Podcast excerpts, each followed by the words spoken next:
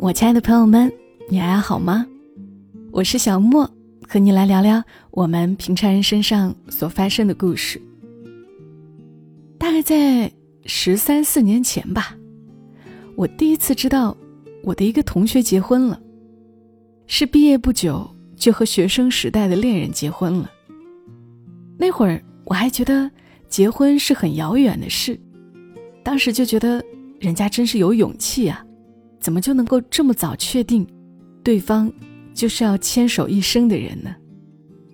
十多年过去了，这个同学已经是三个孩子的妈，老公事业发展的也很不错，一家五口齐齐整整，透露出平常人家的幸福。我认真在心里盘算了一下，发现我身边那些从学生时代恋爱，然后再到结婚的人。其实并不多，为数不多的三对吧，现在过得都还挺幸福的，感情基础深，应该是更能够抵抗岁月的消磨。除夕前收到一个听友絮絮叨叨的一些话，像聊天似的一篇文，也是我们节目的老听友，我之前分享过他的一篇，对不起，我没本事，挺有印象的，他叫。结个结锅。这一次，他又来聊了聊他的感受和他朋友的故事，是我们平常人身上的故事，也让人很有感触。那，接下来读给大家听一听。杰哥杰哥说，年底忙成狗的我，半夜终于躺在了床上，开始每日睡前的手机时光，才注意到。快三个月没联系的朋友的消息，是晚上八点发来的消息。他问我在不？看到时我正在忙，就没回复，也就忘了。刚躺下，忙忘了，明天聊。我给他回。第二天朋友晚上七点多发来消息，我十一点才回，几句日常的工作吐槽后。问起他啥时候办事儿结婚啊，才知道这次主要是要告诉我他的婚期，及时定在大年初五。我问他过年放几天假呀？他告诉我，也就五天。作为我朋友中唯一一个校服到婚纱的，想写点关于他的东西。他呢，是我大学同学。大一军训时，在一个方阵里。那时我刚去大学，给旁边的人介绍，说我自己是来自甘肃的。他们说，那个高磊也是甘肃的哎。可能在陌生的环境中，人们更容易找相似的人，来抵抗新环境带来的恐惧与慌乱吧。我就上去打了个招呼，自我介绍了下。攀谈中发现。还是一个专业，只不过不在一个班，这便是我俩第一次见。两个班人比较少，上课都在一起上，但我们大一好像并不怎么熟悉。真正成为朋友是在大二时，有次他找我喝酒，我问这是咋了吗？这刚开始还说没事儿，就想喝酒了，结果酒量都不咋样的我们。几杯酒下肚，才开始说真正的想喝酒的原因。原来他是和异地女友吵架了。之前我知道他在老家有个高中时的女朋友。如今我们在武汉读本科，女朋友在兰州上专科。本科四年制，专科三年。大二下学期的时候，专科生就该考虑自己未来的工作了。我也是自己毕业之后才理解，即将毕业的大学生。当时大三下学期的我们，考研的担心考不上，我们不考研的要考虑以后的路。但是即使大三了，对未来依旧浑浑噩噩。很多人也是如此吧，就挺焦虑迷茫。我想，当时他异地的女友，也有这样的问题。而作为异地男友的他，也帮不上什么忙。当时也理解不了女友，而我，当时又哪里能了解的这些？我只能用自己失败的前任故事，比惨，来劝导他。最后，我们两人酒局的结局还蛮搞笑的。本来找我喝酒来调节心情的他，倒是劝了我半天，不要哭了。等我们大三，他们的矛盾好像变得更多了。也许是因为他的女友开始了实习工作，好多事。都是在回过头才能想清楚啊！刚开始工作，得适应新的环境、新的人，自己担负起自己的生活开支，真的不那么容易。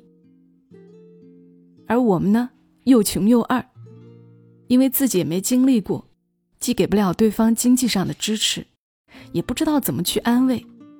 那时候，反正我看他，就是日常眉头紧皱。那个下眼皮，状态就像当年我连续三天网吧通宵的样子。那时候，我因为无事可做，学生不好好学就无事可做呗，兼职送外卖，上课玩手机，下课送外卖，假期去穷游，考试嘛，一看同学情，二指望老师第二年不想看见我，每个月有个小两千的收入，过得蛮潇洒。基本大二下学期就没有在学校食堂吃饭了，每天每餐十五块起步，而他呢，吃了大学四年的食堂，每餐还就是那个十元的快餐，一份米饭一荤一素，十块，一荤两素要十二，两荤两素就是十五。就这样，他攒出了每学期中途。回去看一趟女朋友的车票钱。现在想想，武汉到兰州，六七百也不贵。只不过当时每月生活费只有一千的他，也得攒一段时间。大三的我在同学们考研的、找工作的人潮中，还在迷茫着。当时想着自己喜欢旅游，考个导游证，一边出去玩一边工作。许巍的歌《曾经的你》有句歌词：“曾梦想仗剑走天涯，看一看世界的繁华。”当时的我就是这个状态，而他因为有了女友，目标很明确，或者说，当时的他比当时的我更成熟。他就想着兰州找个工作，最后签了兰州飞行控制公司国企，还上了当时学校的应聘光荣榜。大四毕业后，在那个公司工作了一段时间，又考入了兰州铁路局。再说一点关于他们俩的小事吧。第一次知道他女朋友的名字，是有次上课，坐在他旁边，随手用了下他的笔，随手把玩了一下，发现上面有个“雅”字。我问他这啥意思啊？他告诉我。这是他女朋友的名字。我说：“咦，用下你的笔还得吃狗粮。”见到他女朋友长啥样子，是有次他女朋友应聘要用证件照，当时的我无聊自学了 PS，他找我帮他红底换蓝底。我看了看他女朋友的照片，我说：“人家这条件咋就看上你了？”后来有次他们吵架，我知道的是，有天晚上因为上班半年没上号的他，突然找我通宵打游戏。我刚坐网吧里上了号，打第一把我问他：“这是咋啦？明天不上班啊？女朋友不管啦？这是上天啦？”他回复我：“没事儿，不管他，今晚通宵。”架不住我老是询问。最后告诉我吵架了，但是是为啥又不说。等第二把的时候，语音里听到他女朋友的电话来了。等电话结束，我劝他：“行了行了，人家给你打电话就是给你台阶下，就别端着了。”结果第二把结束，他就回家去了。现在想来，觉得应该让他个狗崽子，最起码把那一晚的网费给我掏了。上次见他们，是几个月前去兰州，说去找他喝酒，去了他家，俩人已经有小夫妻的样子了。我刚去，一个烧水，一个倒茶。不过后来就听他说，我走后他俩人又干了一架。可能女生都不喜欢老公和朋友喝酒。然后这货我走人之后又不收拾，玩起电脑了。听他说把家里电脑干坏了，玻璃打破了一块。我嘲讽他：“牛啊，高磊。”他说：“你快别说了，丢人的。”好像毕业工作以后。以前结婚，婚礼在以前想象中浪漫的事情，成了现实中抽个空结个婚了。我呢，也从一个梦想仗剑走天涯、看一看世界的繁华的浪子，开始了社畜的生活。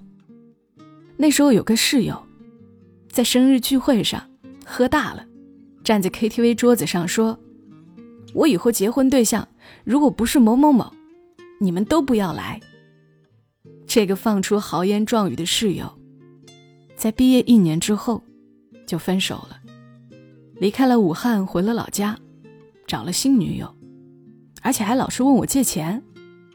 我装作看不见，他就一指电话，让他见了次红色感叹号后，不借了。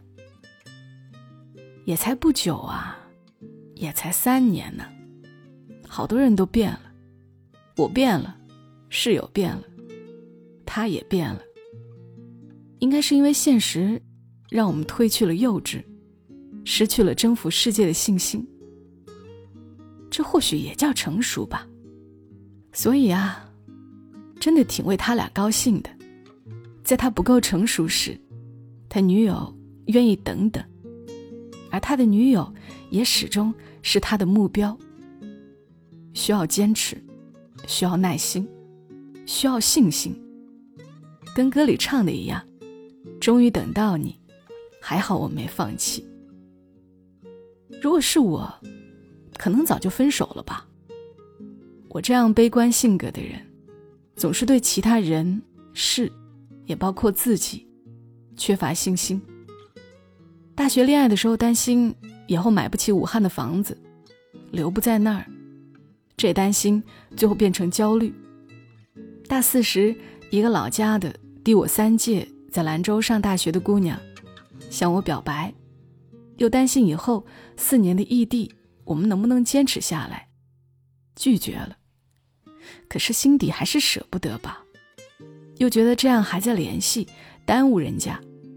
收到他的关心不回，彼此折磨了一段时间，最后把我拉黑了。毕业三年，也遇到过几个。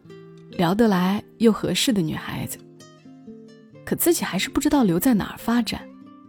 默契的暧昧，默契的分开。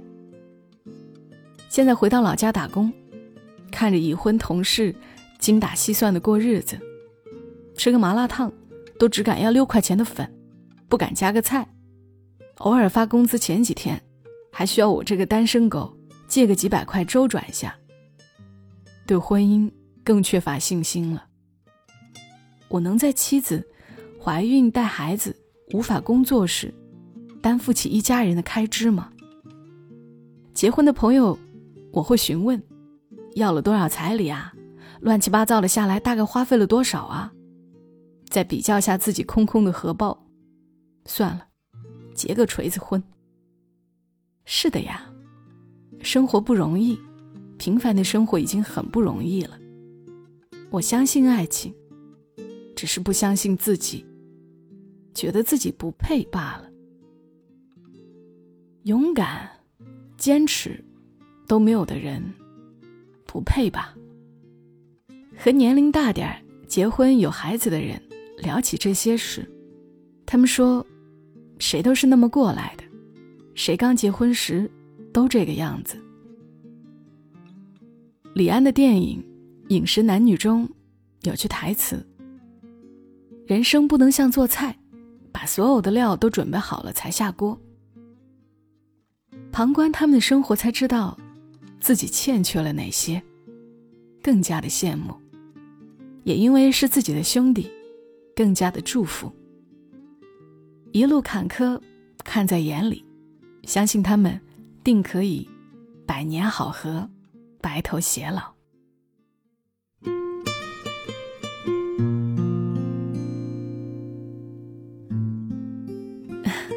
读杰克杰哥写下的这些文字时，虽然我们能够感觉到他的无奈，但又能感觉到一些可爱。这很像我们身边很真实的朋友。当朋友获得幸福，我们羡慕，但也还是为朋友高兴。不知道正在听节目的你，跨入二零二二年时，多少岁了？但或许你也有这种感觉。我都这个年纪了，比方说，可能二十八了，三十了，三十五了，都这个年纪了，好像什么都来不及了，但一事无成。但有时候又觉得，幸好还只有二十八，或者三十，或者三十五，等等，因为一无所有，反而没有太多的包袱，还可以有很多的选择。其实迷茫啊，焦虑啊，这种感觉，在很多时候都有。青春期，刚工作时，或者同龄人都开始结婚生子，自己好像掉队了，都会让人慌张。但其实，越往后会越发现，我们人生很多的阶段都有可能迷茫，我们永远都会生出不知道前路在何方的感觉。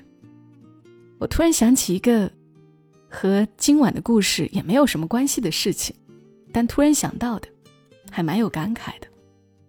我还在长沙的时候，在我当时住的那个小区，我们那一栋有一对母子，天天在入户门前练跳绳。才开始练跳绳时，男孩子好像是上一年级，手脚实在是不太协调，绳子都甩不好，甩一下。跨过去，离真正的会跳绳还有一段距离。他的妈妈有时候会给他示范，偶尔也会发一下火，但总体来说是非常非常有耐心的。我印象很深刻，因为这对母子出现的频率实在太高了。我每次牵着刚会走路的甜豆下去玩，都能碰到。但似乎一个暑假过去，这孩子跳绳的水平。还停留在跳过去一个要停一下，再跳下一个，还不能够连起来，离小学要求的达标水平还差得远。再后来，甜豆都能满小区跑了，我还是常常看到这对母子在那练。妈妈坐在花坛沿，孩子在那儿笨拙的跳着，还是很不得要领，跳得非常吃力。差不多两年过去了，直到我们决定要搬到深圳来之前，我有回下楼，忽然发现那小男孩跳绳像那么回事儿了，一下一下呼呼的，轻盈了起来。我笑着跟他妈妈打招呼：“哎呀，现在跳的不错了呀。”他妈腼腆的一笑说：“是啊。”其实我在心里也在感慨，太不容易了。去年我也让甜豆开始接触跳绳，他也跟之前的那个小男孩一样，绳都不会甩。我示范给他看，也给他看网上的教学视频，还是不会，连把绳子从后面甩到前面都不会。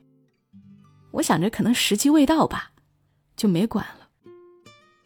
但是他在村里有一个和他同年同月同日出生的小伙伴也是一个小姑娘。早在一年前的某一天，那个小姑娘就拿起她哥哥的跳绳，摆弄了几下，自己就会跳了。你看，就连学跳绳这么小的事儿，人和人之间都拉开了这么长的距离。有人四岁就会跳，有人七八岁了卖力学才会。我们家这个今年年中也要六岁了。好在寒假在家，他终于找到了点感觉，能跳一个停一下，又跳下一个了。所以我想着，迷茫啊，着急，可能也没什么用。要是能够找到自己的节奏，就好了。好啦，这算是跟大家聊了聊天一期唠嗑的节目。也希望能够看到你在评论区的留言。我是小莫，谢谢你听到我。更多节目，邀请你在喜马拉雅搜索“小莫幺二七幺二七”，大小的小，沉默的默，阿拉伯数字幺二七幺二七，添加关注。祝你今晚好梦，小莫在深圳，和你说晚安。